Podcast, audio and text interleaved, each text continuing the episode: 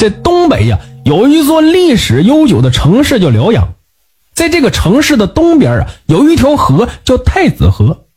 这条河呢，如今是河水清澈，景色优美。特别是到了夏天，绿荫遍野，琼林玉树。到了晚上，人们都纷纷来到这里遛弯。可是，在古时候，这条河泛滥成灾，弄得两岸的百姓那是民不聊生。据说后来经高人点化。在寺庙东南天坛的附近树立了一座华表，又叫定水神针。从此太子河安分多了。尽管有时呢也发大水，但老百姓啊说那是人闹腾的。而这个寺庙来历可不简单。关于它在民间呢流传着这样一个故事：相传县寺庙的旧址在好多年以前有一座寺庙，这个寺庙呢只住了两个人。一个老和尚和这一个小和尚，这一老一小，在这个寺院中相依为命，是日出而作，日落而息，生活的平淡又惬意。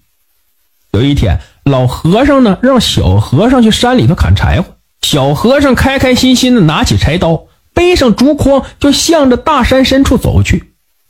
这夏季的天气特别热，虽然山林里绿树成荫，可是小和尚依然是累得满头大汗。这转眼间呢，就快到晌午了。小和尚来到一条小溪边，放下竹篓，用手轻轻捧起了一口水，直接放入口中。这山里的水呀，就是天然的矿泉水，入口甘甜，是回味无穷。小和尚忍不住又喝了好几大口。就在这个时候，小和尚的余光看到旁边有一个光屁股的小孩一闪而过，这刚喝到嘴里的水喷了一地。呛得他连连咳嗽了起来，好不容易才缓过神来。这小和尚赶忙回头去看，可是什么也没有。哎，小和尚顿时觉得脊背发凉，也顾不得休息，逃也似的飞奔回了寺院。这老和尚呢，正在打坐念经呢，看见满头是汗、神情紧张的小和尚跑回来，又看了他身后背的竹筐，只打了半筐柴，斥责道。你看你这个样，哪里还像个出家人呢？小和尚见师傅生气了，赶紧解释道：“师傅，师傅，我在山里遇到妖怪了。”老和尚疑惑的看着他，满脸不相信的样子。小和尚就把自己看到光屁股小孩的事跟老和尚讲述了一遍。老和尚听后低头沉思了一会儿，又看了看满头大汗、吓得脸色发青的小和尚，说道。你看的不是妖怪，应该是人参娃娃。小和尚听师傅这么说，也不害怕了，一双水汪汪的大眼睛直勾勾的盯着师傅。老和尚又笑着对小和尚说：“哎呀，据说这人参是非常有灵性的植物，它吸收天地之精华，当到达了一定年份，就会有一定的道行，而千年以上的人参，甚至可以化身成人。”而你今天看到的，估计就是人参娃娃了。这小和尚一听，马上就不害怕了，而且嘴里还流出了哈喇子。老和尚见状，赶紧嘱咐小和尚：“你可别打这人参娃娃的主意。虽然他是人参所化，不过呀，已经有道行了，招惹不得呀。”这谁也不知道，老和尚是见小和尚害怕，就编了一个人参娃娃的故事来哄他，还是真的有人参娃娃。反正啊，小和尚是信了。这从此以后啊，小和尚隔三差五的就主动要求去山里砍柴火，比以前勤快多了。其实他是想再看看那个人参娃娃。这功夫不负有心人哈，有一天呢，小和尚在山里砍柴的时候，真的又遇见那个光屁股的小孩这次他没有害怕，而是好奇的朝着小孩走了过去。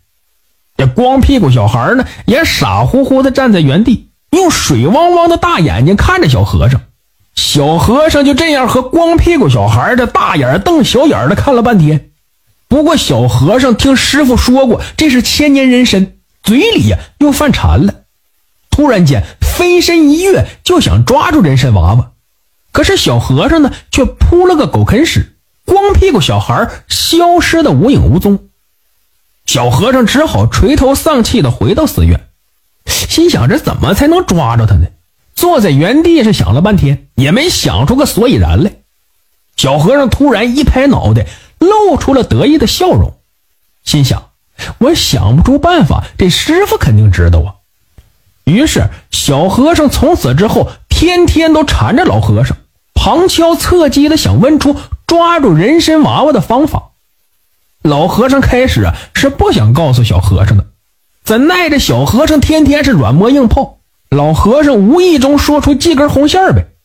小和尚听完就蹦蹦跳跳的跑了，老和尚呢也没有当回事，自顾自的念经去了。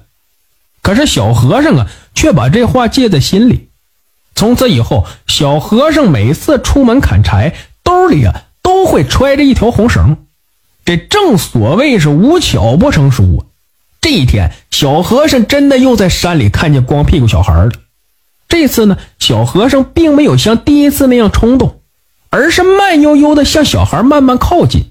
光屁股小孩呢也不跑，只是好奇，傻傻的盯着小和尚看。这两个人又是大眼瞪小眼的看了半天。这时候的小和尚早已偷偷把手伸进兜里，紧紧的握住了红绳，就趁光屁股小孩还在发呆的时候。一下子就把红绳困在了他的身上。这一次，光屁股小孩又消失了。这小和尚不禁拍着脑袋懊恼，心想：这师傅肯定是骗人的。可当这小孩啊低头去捡红绳的时候，发现红绳正捆着一颗小人参。这颗人参并不大，但是根须特别的多，而且隐隐的能闻到一股香气。小和尚开心的就把人参揣到了怀里。乐呵的就回到了寺院，趁师傅不注意，小和尚啊就在寺院边上的一口千年古井里打了水，又在井边呢架起了柴火。不一会儿，这水就开了。小和尚直接把人参放进滚烫的开水中给煮了。这眼瞅着人参就要熟了的时候，突然有人在身后拍了小和尚一下，给他吓得直接跳了起来。回头一看，原来是师傅。老和尚看见锅中煮的千年人参，脸色瞬间就变了，也顾不上斥责小和尚，而是赶忙拿起人参汤，沿寺庙倒了一周。这时，村庄里的人们突然发现寺庙不见了，只剩下几片残瓦。人们管这种现象叫做“往生西天”。后来，人们就称原来的寺庙叫大瓦寺，而那千年古井啊。现今仍在，水质甘甜。感谢收听名城故事会，喜欢听故事的朋友，那就点个关注吧。